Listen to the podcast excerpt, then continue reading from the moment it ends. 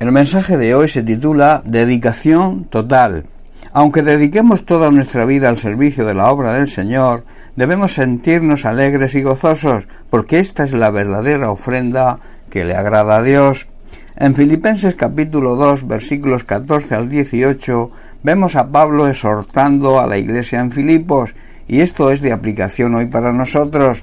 Dice así, haced todo sin murmuración y contiendas, o sea, debemos hacerlo todo sin quejarnos y sin discutir, para que seáis, dice el versículo 15, irreprensibles y sencillos, hijos de Dios sin mancha, en medio de una generación maligna y perversa, en medio de la cual resplandecen como luminares en el mundo. Así nadie, está diciendo Pablo, podrá criticarnos.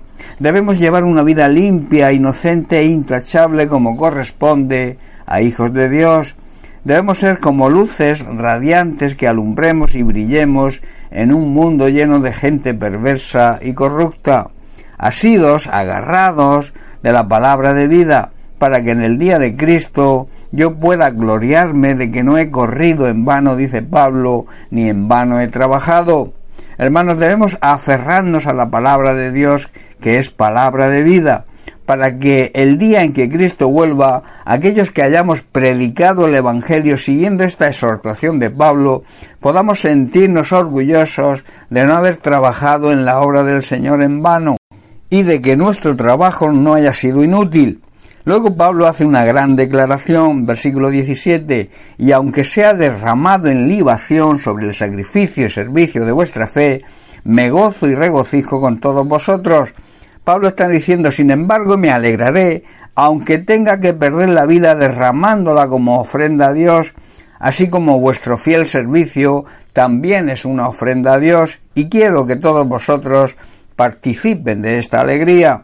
Versículo 18 dice, y asimismo gozaos y regocijaos también vosotros conmigo.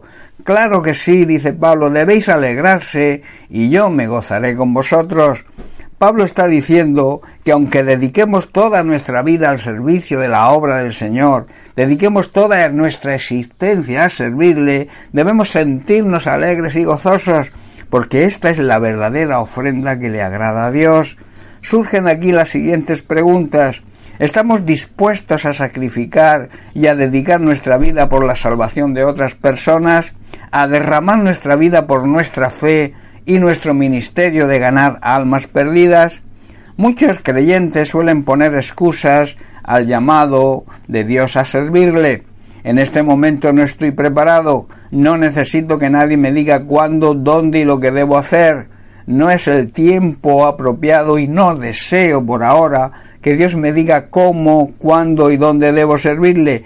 Es mi decisión y lo haré cuando lo crea oportuno y en el lugar donde yo decida.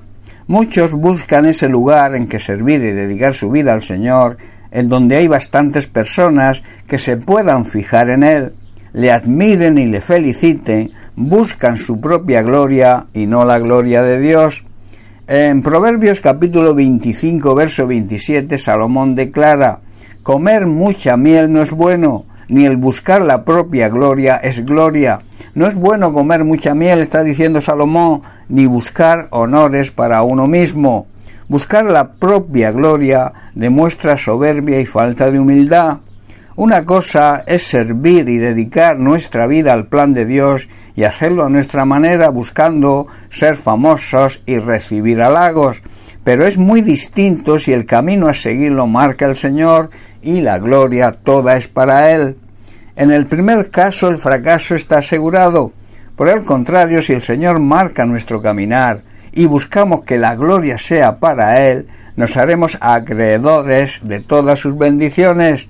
En Filipenses capítulo 4 versículos 12 y 13, Pablo hace también una gran declaración. Dice así, sé vivir humildemente y sé tener abundancia en todo y por todo he aprendido, estoy enseñado así para estar saciado como para tener hambre, así para tener abundancia como para padecer necesidad. Y luego hace un gran, una gran declaración en el versículo 13, todo lo puedo en Cristo que me fortalece, todas las cosas yo soy capaz de hacerlas pero no por mis propias fuerzas, sino porque Cristo me transmite esas fuerzas para hacerlo.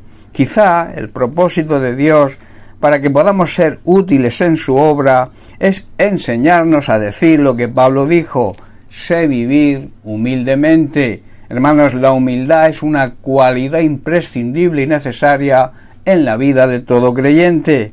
Bien, pues hasta aquí el mensaje de hoy. Que Dios te bendiga. Un abrazo.